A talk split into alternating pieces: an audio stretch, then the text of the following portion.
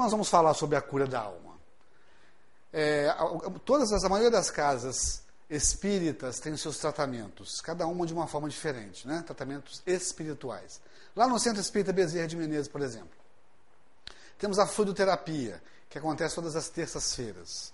Nós iniciamos os trabalhos às 18 horas e terminamos às 20h30. Aí nós ouvimos as pessoas no atendimento fraterno, as pessoas nos procuram com as suas angústias, com as suas patologias físicas, e elas vão e vêm elas vão e vêm. Assim somos nós. A gente vai no médico, trata do estômago, a gente trata do intestino, a gente vai e vem. Porque nós estamos procurando pelo analgésico, nós não procuramos pela cura de nós mesmos, pela cura da alma. É o lenitivo que está no Evangelho de Jesus. Quando nós começarmos essa busca de procurarmos a nossa cura, né, nós, de espíritos imortais que nós somos, as coisas vão começar a mudar, as coisas vão começar a se transformar. E aí sim, nós vamos parar com os analgésicos e vamos buscar o lenitivo no Evangelho de Jesus. Para nós aprendermos um pouquinho da nossa necessidade e aprofundarmos um pouquinho nesse tema da cura da alma, a gente buscou aqui, ó, está claro um pouco, mas é esse livro, O Problema do Ser, do Destino e da Dor, desse, desse rapaz aqui que chama-se Leon Denis, que viveu próximo a Allan Kardec. E ele vem trazendo, dizendo que a alma se prepondera sobre o corpo. O problema do ser e o problema da alma fundem-se num só. É a alma que fornece ao homem seu princípio de vida e de movimento. A alma humana é uma vontade livre e soberana. É a unidade consciente que domina todos os atributos, todas as funções, todos os elementos materiais do ser. Assim como a alma divina domina coordena e liga todas as partes do universo para harmonizá-las. Também nós, almas imortais, né? Somos soberanos diante dos nossos organismos físicos e a, a esses organismos nós emitimos e todas as nossas sensações, todas as nossas emoções, e aí nós podemos, como diz a nossa Joana de Ângeles, alimentar no, o nosso organismo ou envenenar o nosso organismo. Depende de nós. Nós, almas. E ela fala assim, a dona Joana de Anjos, conversa com os seus, com, com os seus órgãos, conversa com, com, com, as suas células, lá no livro Entrega-te a Deus. O que quer dizer com isso? Você vai, vai, vai conversar com o seu estômago, com o seu fígado? Não. Você vai mandar vibrações para os seus órgãos, você vai vigiar o que você está ingerindo, para que você comece assim fazer um saneamento espiritual e, acima de tudo, material no seu organismo físico.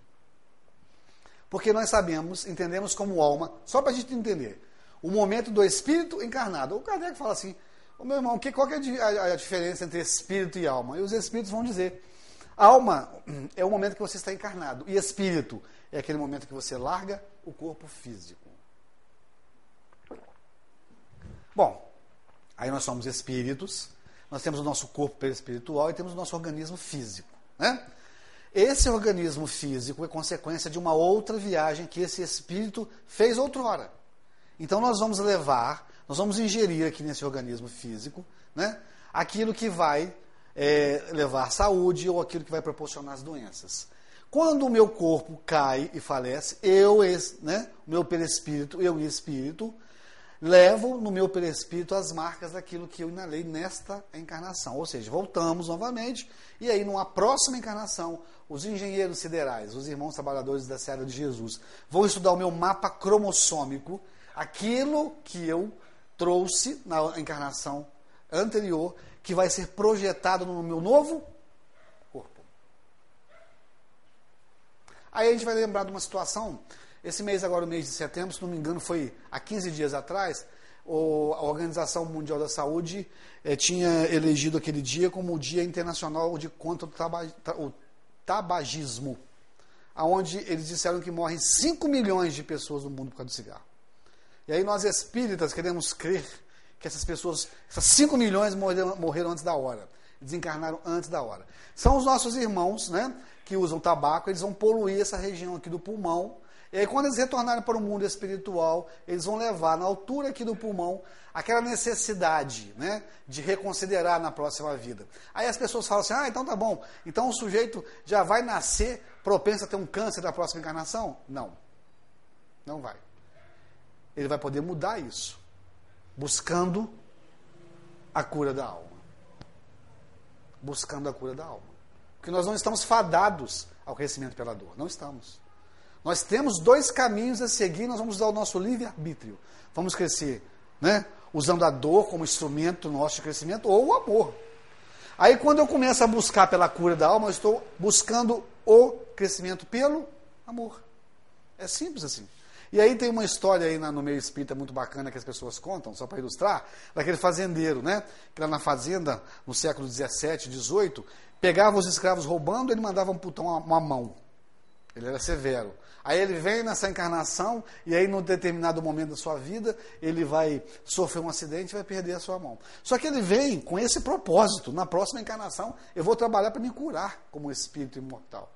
E aí ele começa a se projetar no mundo de uma forma diferente. E aí, no momento em que ele vai perder a sua mão, isso é só uma história para ilustrar, tá, gente? Que ele vai perder a sua mão, ele perde apenas o dedinho. Nós estamos envolvidos numa lei que chama lei de causa e efeito? Sim, estamos. Só que essa lei não, é não é uma lei só punitiva. Ela é uma lei que promove o indivíduo, o ser espiritual. A gente pode, pode é, tocar, desenvolver, nos inserir nessa lei de causa e efeito, aquela que faz, leva, né? de uma forma é, positiva, de uma forma é, que vai nos proporcionar um crescimento espiritual. Como é, de que forma? A gente vai olhar esses irmãos aí que desenvolveram a ciência, os nossos irmãos que inventaram a, a, a vacina contra a paralisia infantil, a anestesia, que a gente faz hoje cirurgias, e graças a Deus alguém inventou a anestesia. Esses irmãos movimentaram a lei de causa e efeito em favor próprio. Por quê? Porque fizeram alguma coisa em prol da comunidade. Então fizeram, levaram, ganharam. A lei de causa e efeito, ela não é só punitiva, ela é uma forma que nós devemos usar para o nosso crescimento espiritual no caminho do amor. Quando eu enxergo a lei de causa e efeito como uma lei que só pune, eu estou é, visualizando essa lei no caminho da dor. E nós não estamos fadados ao crescimento pela dor. Por isso que quando a gente chega naquele determinado momento, né, em que aquelas marcas que nós deixamos no nosso perispírito na outra vida, elas teriam sido projetadas aqui no corpo físico, e aí as coisas não acontecem, é porque o indivíduo começou um crescimento espiritual mais efetivo. Então ele não precisa daquilo. Ele não precisa. Nós não precisamos do câncer para crescermos. Nós não precisamos da AIDS. Nós não precisamos das doenças que nós trouxemos para a sociedade. Mas nós vamos precisar de banir essas doenças. Não vai ser Deus que vai fazer isso por nós. Não. Nós é que vamos ter que fazer, porque nós que trouxemos. Por isso nós precisamos de começar a pensar nisso mais seriamente, gente. Essa cura. É autossugestão. As pessoas tomam. Quer ver? Quem está com dor de cabeça aqui costuma tomar o quê? Hein? Pode falar. Não, mas qual? Não. Não, aquele vidinho que tem em casa. Como é que chama aqui? Dipirona, Novalgina. Eu não sou médico, não, tá, gente? O sujeito está com dor de cabeça, pensa logo tomar uma, uma Novalgina. Não toma? Dez minutos depois, acabou a dor de cabeça. Como é que pode? Se demora três horas para aquilo correr no seu, na sua corrente sanguínea e fazer um efeito, segundo assim. Três horas. Dez minutos, ninguém está com dor de cabeça mais. Passou. Se você fizer isso com um copo d'água sem colocar novalgina, mas com a mesma fé que você tem na novalgina, a sua dor de cabeça vai passar também. É autossugestão. Nós devemos buscar essa, essa, esse poder nosso de, de, de acreditarmos nas coisas, para acreditarmos mais em nós mesmos, para a gente parar de tomar esses analgésicos e começar essa, essa, essa melhora mais efetiva que vai nos tornar pessoas melhores. Só que para esse caminho aqui, dessa, dessa cura da alma, tem um negócio que chama-se reforma íntima. E ninguém vai se curar se não passar por esse processo de reforma íntima.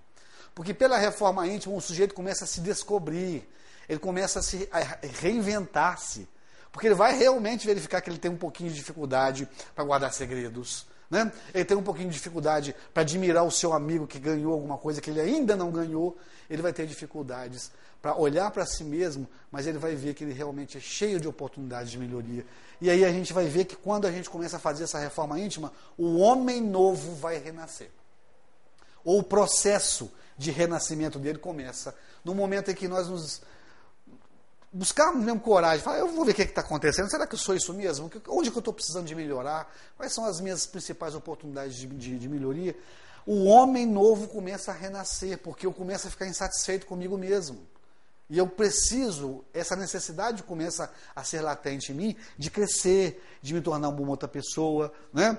Onde os novos horizontes aparecerão. Ah, eu preciso de largar o cigarro. Esse cigarro que está me fazendo mal é agora. Não vamos preocupar com o futuro, não, né? Porque um outro engano muito forte nosso, e às vezes a gente tem que analisar muito isso, principalmente nós espíritas, é acharmos que tudo que está acontecendo conosco nessa encarnação, proveniente de outra, não é nada. Não é nada. Às vezes acontece coisa agora na nossa quarta-feira, porque nós não administramos bem a nossa terça. A nossa terça. Não é nada de trás do passado, não. Porque quantas pessoas desencarnam, até mesmo antes do momento de desencarnar, com outros compromissos assinados ainda nessa vida. E nem começaram ainda a mexer naquilo lá atrás, porque não, algumas almas não têm condições ainda de enfrentar o passado, segundo a Joana de Anjos. Muitas pessoas não, não têm condições ainda de se encontrar com o passado para começar a pagar o que escreveu lá atrás. E aí a gente é envolvido agora na nossa movimentação. Vamos esquecer o passado. Se o passado fosse relevante para mim agora, Deus não, não deixaria que eu esquecesse, mas eu lembraria de tudo. Vamos lembrar o que. Vamos, vamos começar a vigiar o que eu estou fazendo agora. Como é que vai ser a minha quinta-feira? Como é que foi a sua quarta? Como é que está sendo a sua quarta? Como é que foi a sua terça? Como é que vai ser o seu dia de amanhã? Depende da noite que você vai ter hoje. Quando a gente se propõe aos novos, a mudança, esses novos horizontes aparecem. A gente fala do tabaco, é muito difícil. A pessoa que fuma para de fumar é terrível. Eu fumei há 20 anos atrás e eu tive que escolher entre fumar ou dar aula de evangelização. Tive que escolher. Eu estava na aula, na salinha, terceiro ciclo, aquele povo de 12 anos que pergunta tudo e sabe tudo falando sobre higiene do corpo e da alma, a aulinha do Pacini. Sei se vocês conhecem essa aula aqui, essa aula é fantástica. E aí eu estava dando aula falando da higiene do corpo e da alma, com massa de Hollywood no bolso. E a menina olhava para mim, e olhava para o meu maço de cigarro no Hollywood no bolso. Eu fiquei sem graça, gente. Eu fiquei sem graça. Eu falei, ou eu paro de fumar ou eu paro de evangelizar. Eu amava mais a evangelização. Não amava tanto o cigarro assim. Eu larguei.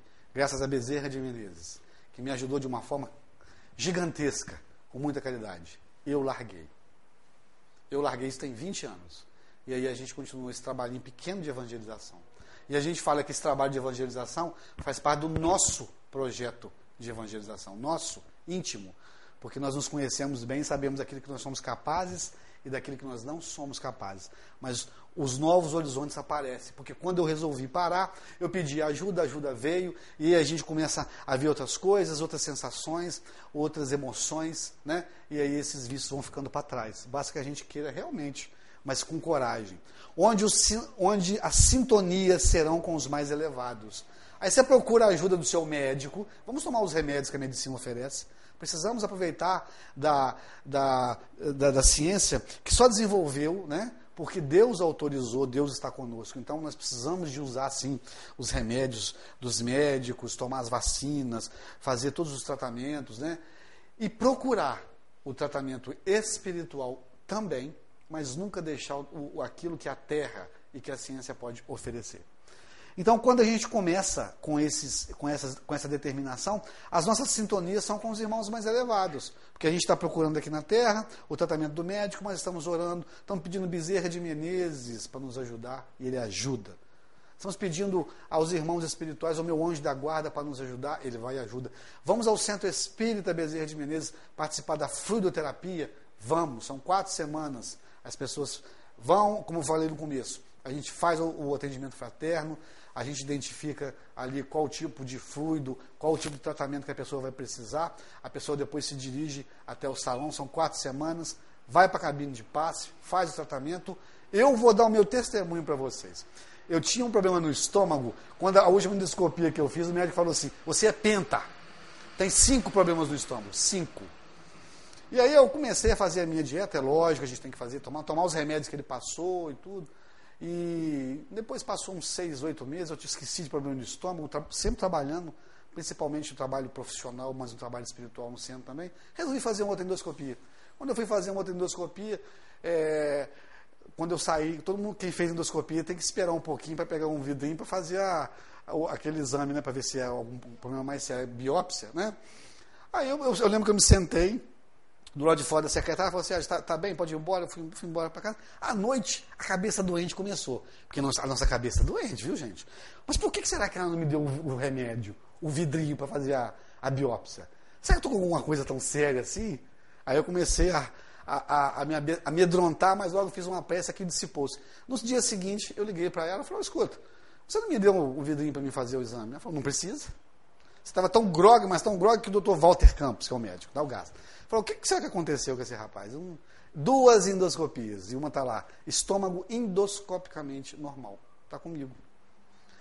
Foi Deus que me curou? Acredito que não. Jesus também não. Eu, junto com a ajuda dos bons espíritos, a minha fé, e, e aproveitando aquilo que Deus tem a nos oferecer, que é a medicina e que são os tratamentos fluidoterápicos, que esses são fortes, viu gente? São fortes. Agora, é preciso que a gente busque essas sintonias com os bons irmãos, né? com os irmãos espirituais, para que a gente seja realmente atendido. Quando a gente começa esse negócio de reforma íntima, onde as guerras íntimas cessarão. Essas guerras íntimas que promovem a depressão, as angústias, né? as perseguições, ninguém gosta de mim, ah meu Deus do céu, não vou passar no vestibular, esse trabalho é muito ruim, eu não vou dar conta disso. Essas são as guerras íntimas. Que aí os nossos irmãos espirituais, que não nos amam tanto assim, mas que nos acompanham, aproveitam desses pensamentos e aí, por um caso de obsessão, né? Pouco custa, as dores desaparecerão, como nós já dissemos. Se nós trouxemos para a sociedade as doenças, nós que teremos que bani-las da sociedade. Né? Então, essas dores, elas começarão a desaparecer no nosso contexto como espíritos que precisam crescer. Então nós vamos crescer só pelo amor e as dores vão desaparecer quando a gente começar efetivamente a busca pela cura de nós mesmos. A gente vai lá no mal da raiz. Vamos tratar, vamos nos tratar como espíritos. Nós vamos parar de jogar para o corpo os venenos que promovem os gases que, promove, que corroem o estômago e outros órgãos. Nós é que estamos fazendo isso. Ninguém faz isso por nós. Ah, o sujeito, ele me ofendeu, mentira, ninguém ofende ninguém. Nós é que nos sentimos ofendidos. Você só vai se ofender se você quiser. E a Joana de Anjos ela fala o seguinte: a flecha é lançada, ela só vai te atingir se você quiser. Se você não quiser, ela não vai te atingir. Você não vai ficar com raiva de ninguém. Ele falou, é problema dele. Né? Nós não temos que ter inimigos. Eles sim se sentem nossos inimigos, mas nós não sentimos inimigos deles.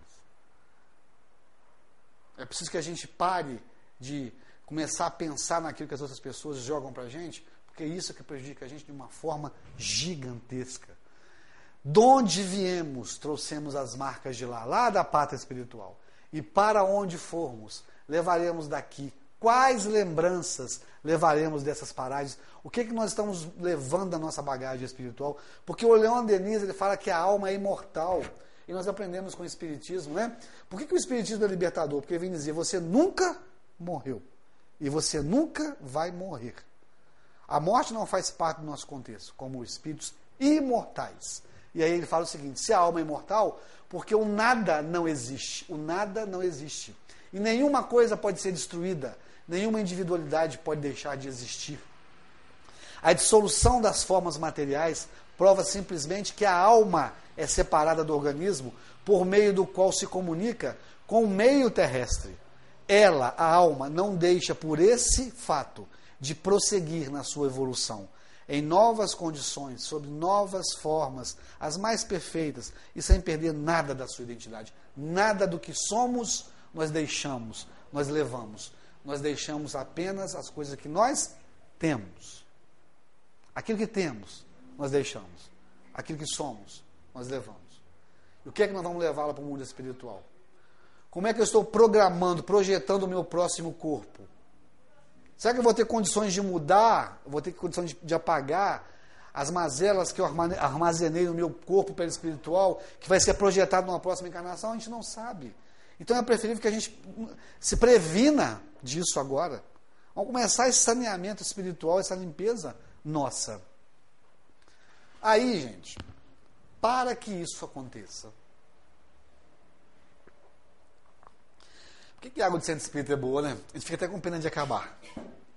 Por que que, como é que, é, para que esse, essa cura, para que a nossa melhora espiritual comece efetivamente, nós precisamos ter muito cuidado com esse negócio que chama-se pensamento. Porque ele tem uma força gigantesca. Gigantesca. É esse pensamento aqui que vai alimentar a ofensa do outro. E é esse pensamento aqui que vai jogar aqui para os seus órgãos, né, em forma de vibração, vibrações, o remédio ou o veneno que vai produzir a úlcera no estômago, né, é, o, o, o pâncreas, a inflamação no pâncreas, o intestino vai desarranjar justamente falta deste pensamento aqui. E muitas das vezes, nós estamos pensando, em muitas das vezes, nós estamos pensando sozinho. Só que quando a coisa começa a ficar boa no mundo espiritual, entre aspas, os irmãos espirituais que nos acompanham, eles começam a pensar junto de nós. Ah, ele está afim de fumar um cigarrinho. Né? Aí a gente, eles pegam as nossas vibrações, o nosso pensamento e vêm fumar conosco. Estava falando do Divaldo, Renato.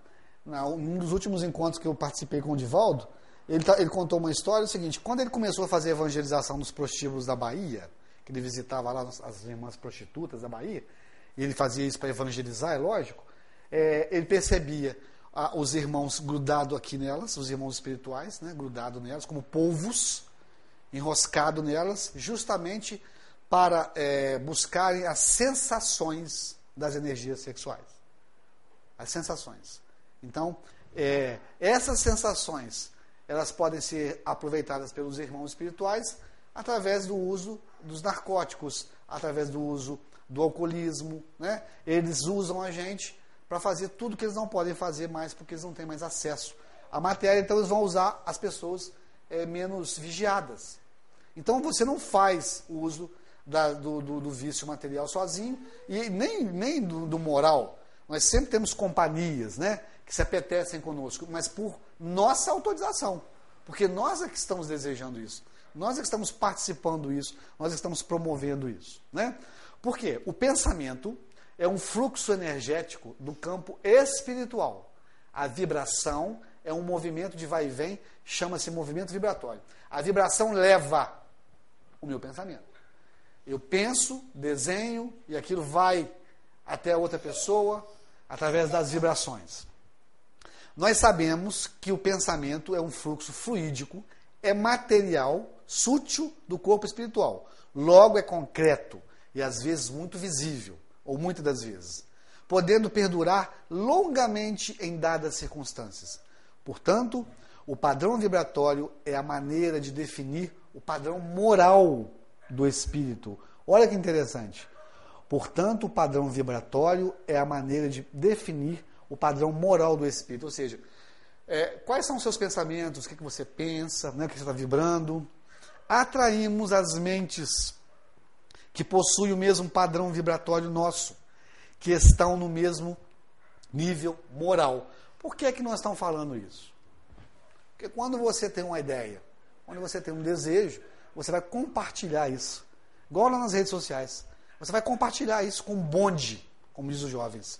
Um bonde de irmãos que estão junto com você, que gostam das mesmas coisas.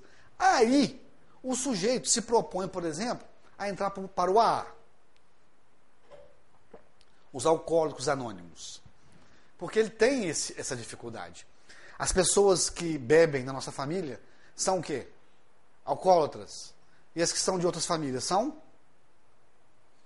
cachaceiros, pinguços. Na nossa família é alcoólatra, na família dos outros é cachaceiro e pinguço, né?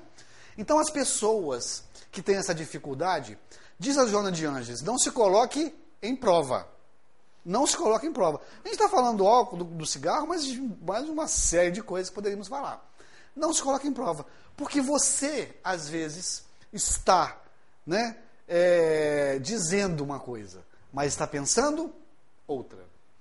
Aí você tá, não está querendo mais, é, como diz nossos irmãos do A, só por hoje. Né? Só por hoje eu não vou beber.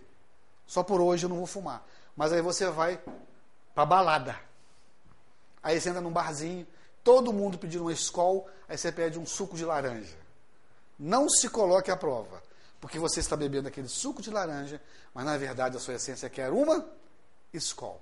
Os seus amigos estão vendo você beber o suco de, de laranja, mas os irmãos espirituais estão vendo o seu desejo de tomar uma cerveja. Aí eles vão e se acercam de você.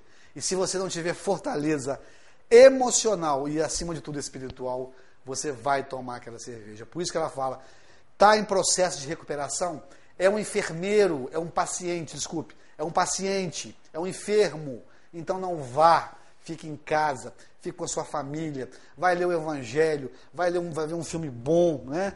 Vai na internet para navegar, não é para fundar não. Vai na, na, na, na, internet, vai assistir um filme bom, um documentário. Você está em tratamento. Não se coloque à prova, porque você não é essa fortaleza ainda e certamente você vai cair. Porque, segundo os irmãos espirituais que disseram para Kardec, quando Kardec pergunta, eles influenciam a nossa vida? Eles falam, não. Eles mandam na nossa vida. Eles dominam a nossa vida. Para que, que você vai, então? Vai dar um tempo. Eu não estou dizendo aqui, meus irmãos, que a gente tem que se, se clausurar. Ah, não, não vou mais em nada. Lugar. Não, não é isso. Mas é para você vigiar, é para você ficar mais ligado na sua necessidade. E intimamente a gente se conhece, a gente sabe, né? Que a gente tem algumas dificuldades. Porque gente, o pensamento é um, um fluxo fluídico, né? Matéria sutil do corpo espiritual. Logo é concreto e às vezes muito visível. Aí tem a questão da sintonia. Pensamento e sintonia. É o entendimento, harmonia, compreensão, ressonância ou equivalência. Sintonia é, portanto, um fenômeno de harmonia psíquica, funcionando naturalmente à base de vibrações. Pode ser percepção grosseira, apropriada para contatos apenas com, com, com entidades menos evoluídas a sintonia pode ser uma percepção grosseira, apropriada para contatos apenas com entidades menos evoluídas, e percepção refinada, que permite relacionar-se com seres mais sublimados. Onde que nós vamos sintonizarmos com espíritos, né, com, com, com sentimentos mais sublimados? Eu, doido para não parar de beber, de fumar lá na, na mesa do barzinho? Jamais. Jamais. Eu vou me sintonizar com esses irmãos, né, com sentimentos mais sublimados, no centro espírita, em casa com a minha família, fazendo a, o culto do evangelho do lar, porque eu ainda preciso disso, porque eu sou enfermo, eu sou paciente, eu sou fraco. Se eu for, eu caio. A verdade é essa, gente. Duas pessoas sintonizadas estarão evidentemente com as mentes perfeitamente entrosadas, havendo entre elas uma ponte magnética a vinculá-las e mantendo-as profundamente. É o caso das meninas da Bahia que o Divaldo contava. O povo grudado nelas. Né? Sintonia é a identidade, mais um outro conceito, ou harmonia vibratória, isto é, o grau de semelhança das emissões ou radiações mentais de dois ou mais espíritos, encarnados ou desencarnados, ou seja, afinidade moral. Aí nós vamos mais longe um pouquinho aqui, aqui está falando encarnado e desencarnado.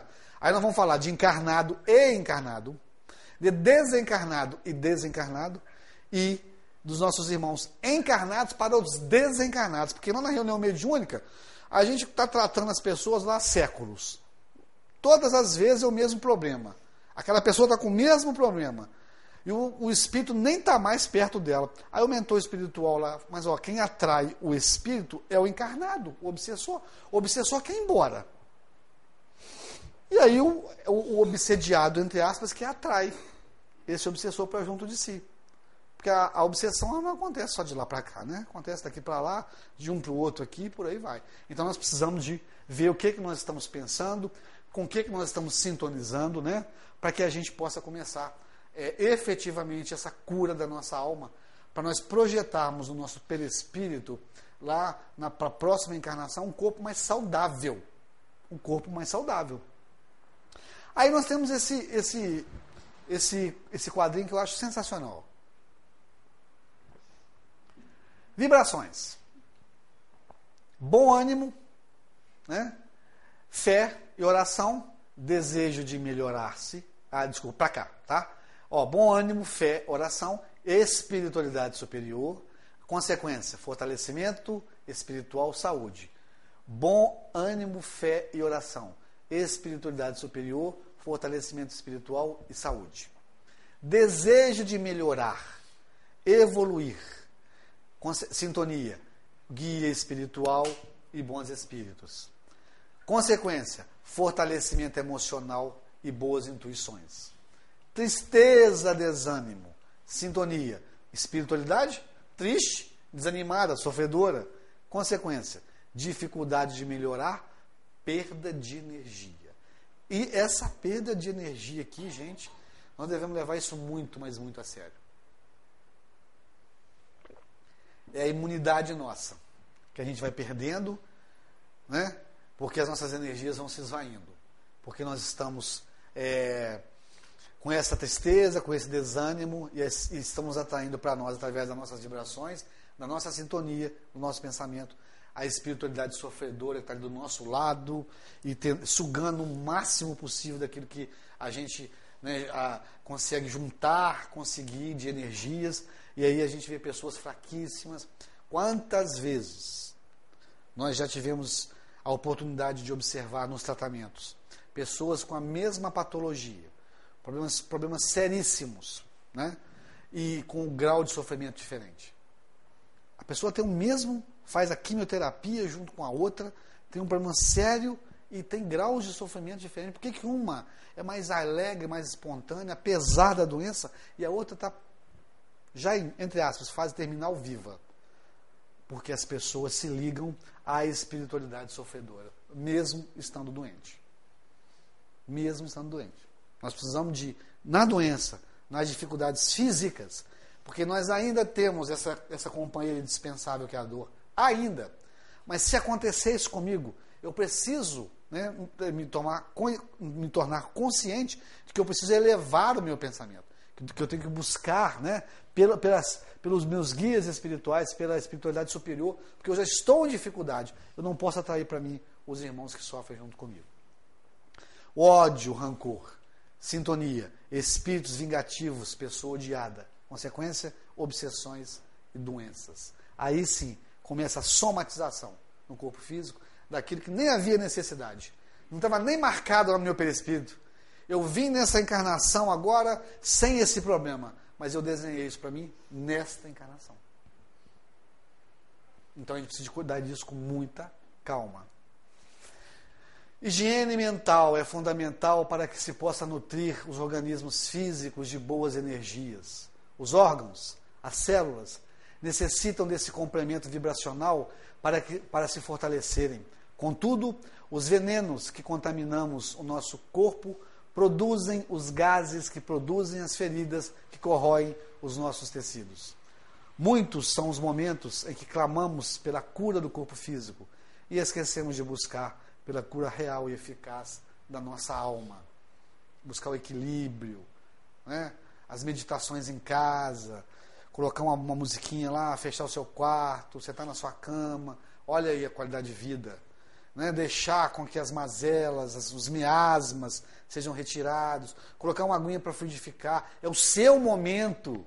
Ninguém vai fazer isso por você, porque as coisas não vêm de fora para dentro. As coisas acontecem de dentro para fora. É essa qualidade de vida que a gente tem que buscar. Ouvir uma música bacana no trânsito pesado, a gente está colocando uma musiquinha bacana, para a gente ouvir uma música espírita, que vai me deixar mais tranquilo, relaxado, diante de uma fechada, diante de uma de uma de uma um, um motorista mais menos vigilante. Aí eu vou chegar em casa mais tranquilo, eu vou olhar para minha patroa para o meu marido, para minha esposa, como um irmão igual a mim que não teve um dia muito bom, eu não vou levar né, as sombras da rua, não vou contaminar dentro de casa com nada. Porque a dona Joana de Andes fala que quando Jesus propôs que brilhasse a tua luz, porque é isso que Jesus veio propor. Lá no Sermão da Montanha. Gente, deixa a sua luz vibrar, deixa a sua luz emergir. Nós somos criados por Deus. Vamos deixar com que isso aconteça.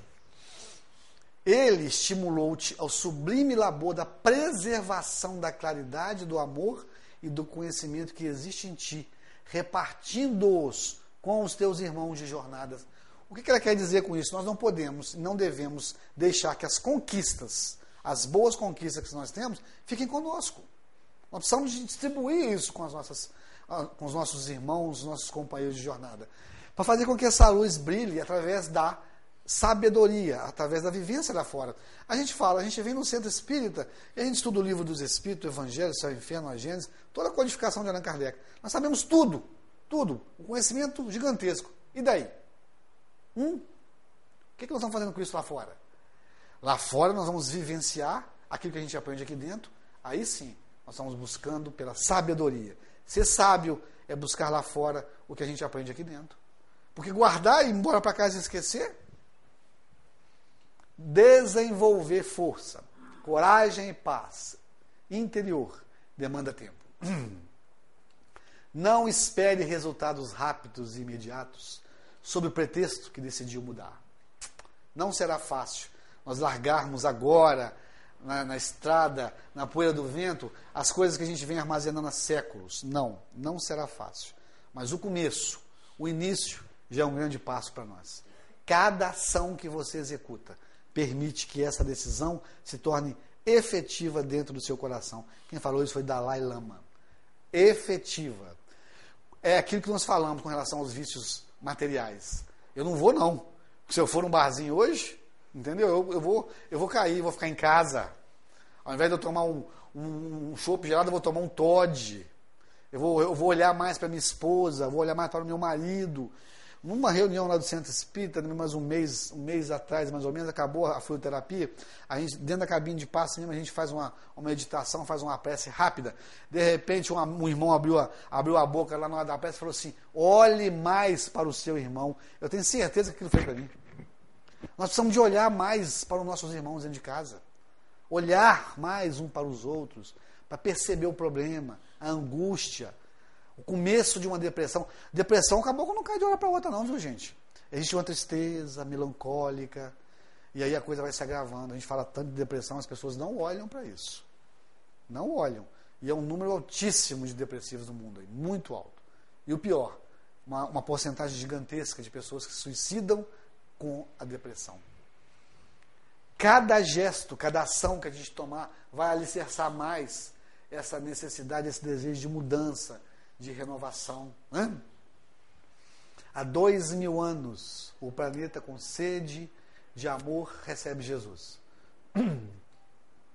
que nos traz a necessidade de conhecermos o amor imortal, o único sentimento capaz de nos tornar seres realmente puros, nos afastando das doenças da alma, eliminando a dor do nosso caminho, nos tornando espíritos com capacidade de vislumbrarmos estrelas mais cintilantes, as outras casas que existem, né? Do nosso Pai, que Ele projetou por esse universo infinito. Quanta coisa boa tem preparada para nós. Às vezes a gente fica imaginando assim os rios do planeta Terra, né? Esse planeta azul, lindo, maravilhoso, né, com, com os seus continentes, os nossos mares, os seres dos mares, o, o ar e os seres dos ares. A gente vê a maravilha de Deus na sua criação. Imagine o que deve estar preparado para nós em mundos melhores do que o planeta Terra, em mundos maiores que o planeta Terra, em mundos muito mais bonitos que o planeta Terra. Tudo isso espera por nós. Tudo isso. Né? É, é, é, basta só que a gente busque por esse amor imortal que Jesus vem nos trazer. Né? Ele, Jesus, vem nos dizer que esse amor espera por cada um de nós e que um dia todos nós conheceremos. Daí a nossa tão necessária reforma íntima, a nossa tão necessária reforma interior. Para nós terminarmos essa página que nós encontramos outro dia, e aí a gente acabou escrevendo um pouquinho, que diz que perdemos muitas vezes a noção do tempo, mas nunca o sentido da vida. Perdemos as pessoas que amamos, mas nunca perderemos o amor por elas, estejam elas onde estiverem. Perdemos vários colegas, companheiros de jornadas aqui do centro, que chegaram, que se foram, mas nunca perderemos os verdadeiros amigos. Esses amigos que já estão na pátria espiritual, esperando por nós, velando por nós, ajudando a nós. Quantas vezes perdemos a coragem diante das dificuldades, até mesmo da saúde debilitada, quando encontramos a dor, mas mesmo assim, diante de tantas dificuldades, nunca perderemos a nossa fé. Essa que vai nos manter fortes, que vai nos manter unidos diante das dificuldades, diante dos atropeços e dos abismos que nós mesmos trouxemos para nós. E mesmo que perdemos tudo, jamais perderemos a esperança de ter tudo e todos conosco outra vez. Porque sabemos que temos a Ti, Jesus, com as Tuas mãos augustas e poderosas, estendidas sobre cada um de nós, hoje, amanhã e sempre.